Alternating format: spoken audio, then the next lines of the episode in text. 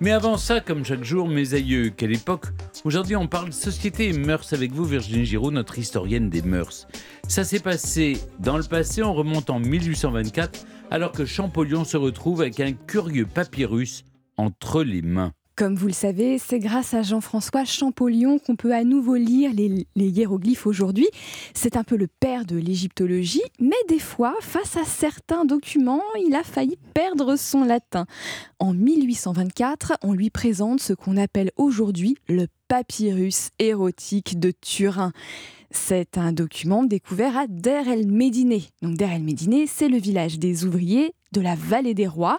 Et Champollion est tellement gêné par ce qu'il voit qu'il écrit à son frère Ici un morceau du rituel funéraire, etc. Et là, des débris de peinture d'une obscénité monstrueuse et qui me donne une bien singulière idée de la gravité et de la sagesse égyptienne. Enfin, il était un peu prude, votre Champollion.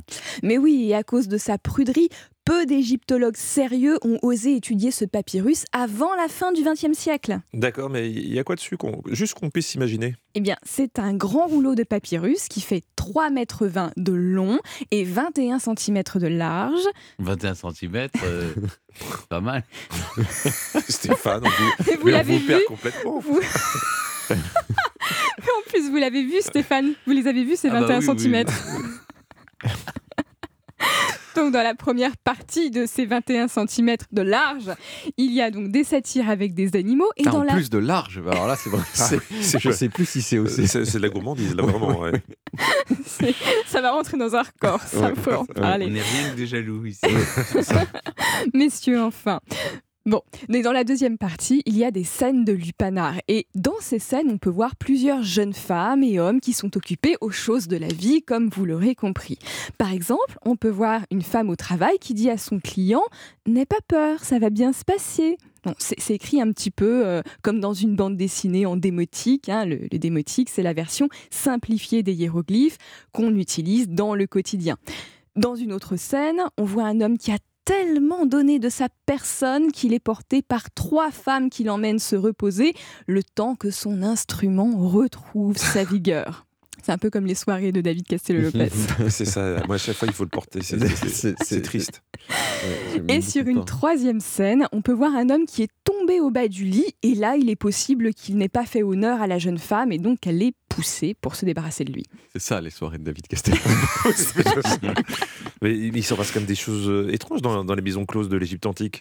Et oui, et ce qui est amusant, c'est de regarder au plus près ces dessins. Donc là, les garçons, je vous autorise à sortir votre portable ah, pour aller chercher des images Mon Dieu, quelle, image je vous donne de moi Donc, ce que vous allez pouvoir voir, ce sont des femmes qui sont représentées selon les standards picturaux de cette époque, donc avec des grandes perruques, elles sont maquillées, elles ont le corps dénudé, elles sont ornées de bijoux, alors qu'au contraire, bah, les clients du Lupanar, ils sont pas très chics. Hein. Ils ont un visage un peu grossier, on dirait qu'ils portent encore les besaces qui leur ont servi au champ ou sur les chantiers. Donc, à l'évidence, ce sont des ouvriers agricoles ou des ouvriers du bâtiment. Dans tous les cas, ils sont un peu rustres et puis on remarque que la nature, hein, comme l'a vu Stéphane, a bien membré ces messieurs, mais à un stade où ça en, ça en devient monstrueux. Donc on voit que ce sont des caricatures.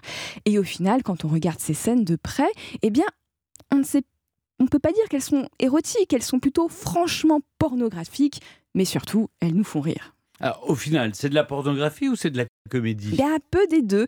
Il ne faut pas perdre de vue que ce long rouleau de papyrus a coûté très cher. C'est donc un objet de luxe, contrairement à ce qu'on croyait au départ. Et d'ailleurs, au dos, on a réussi à retrouver le nom du propriétaire.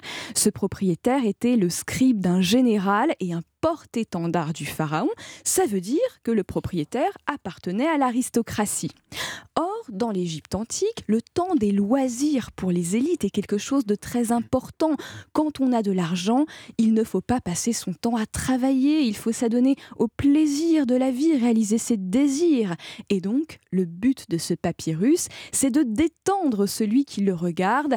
Avec sa dimension transgressive, il est très amusant Bon, dans les faits, on a quand même des hommes de l'élite qui se moquent de la sexualité du bas peuple, mais ça leur permet de se donner bonne conscience en réaffirmant leur supériorité. Bon, au final, Champollion a eu tort d'y voir quelque chose d'obscène. Mais oui, Champollion est tombé dans deux écueils. Le premier, c'est qu'il avait une vision beaucoup trop idéalisée de l'Égypte ancienne, et le second, c'est qu'il s'est englué dans la pudibonderie de son époque.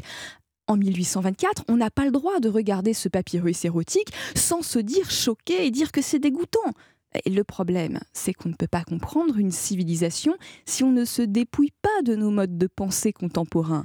Et ça, ça prend des années de travail pour penser comme les gens du passé. C'est le travail de l'historien, et puis c'est un peu le travail qu'on fait euh, ici euh, tous les jours.